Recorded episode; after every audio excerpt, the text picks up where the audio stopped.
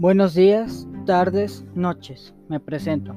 Soy José Giovanni González Mata, cursando la materia de Sistemas Ambientales 1. Voy a presentar la sesión 4, llamada Contaminación, y su subtema de la contaminación lumínica. La contaminación lumínica. ¿Qué es la luminosidad? La luz es la parte de la radiación electromagnética que puede ser percibida por el ojo humano en términos de física, la luz se considera como parte del campo de las radiaciones conocido como espectro electromagnético, mientras que la expresión luz visible señala específicamente la radiación en el espectro visible. La actividad humana está fuertemente ligada a la luz solar. Adaptativamente somos criaturas diurnas y la noche siempre se ha reservado para descansar. Durante la noche, el hombre primitivo debió encontrarse perdido. De hecho, la oscuridad representa todavía para muchas personas un territorio de misterio e inseguridad. El hombre ha utilizado la luz artificial para compensar esta debilidad. Durante muchos siglos fue el fuego y más recientemente la luz eléctrica, que en multitud de variedades y formas proliferó e invadió casas y calles. La hemos llevado hasta los lugares más recónditos del planeta. En las ciudades hemos convertido la luz la noche en, día, pero las consecuencias ecológicas han sido nefastas. Para muchos animales terrestres, la noche es el momento de la máxima actividad. La oscuridad puede suponer algunas ventajas.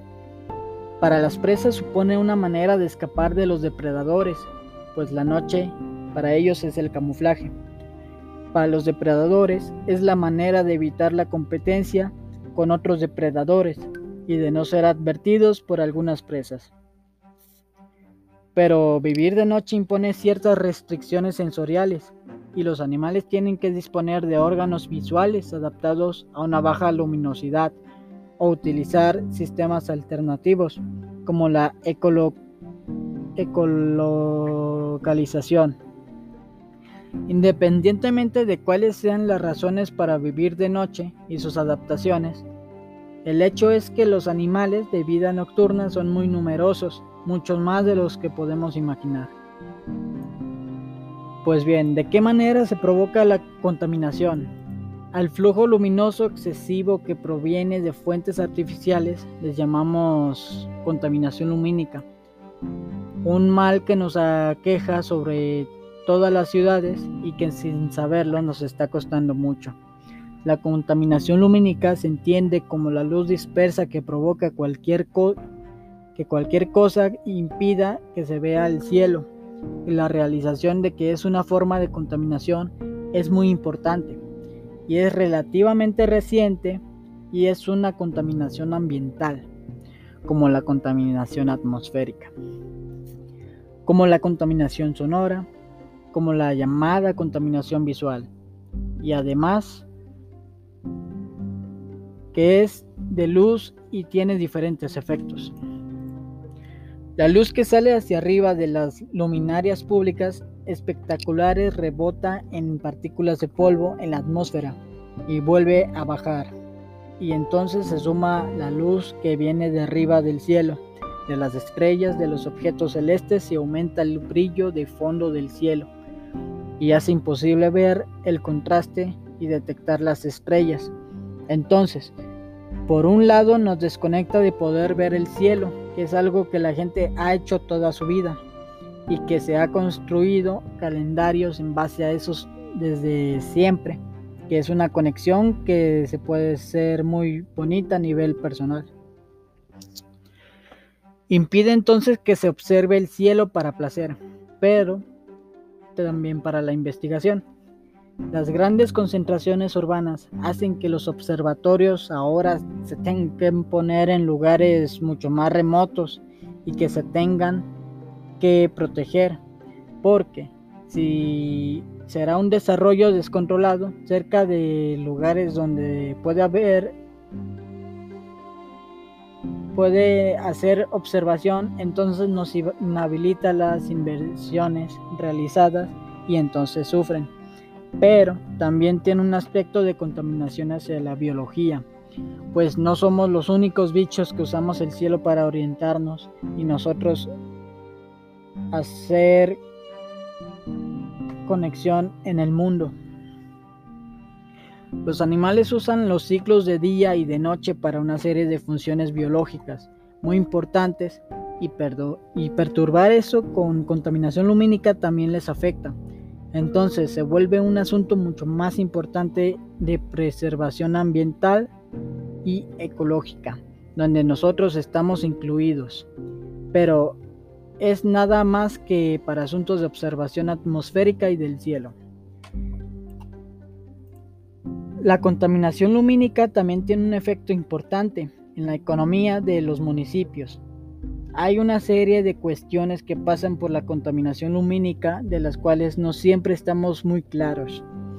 El impacto económico es fácil de visualizar. La vemos la Tierra de noche desde el cielo. Vemos que están iluminadas todos los centros urbanos. Se ven muy claramente desde los aviones o desde los satélites.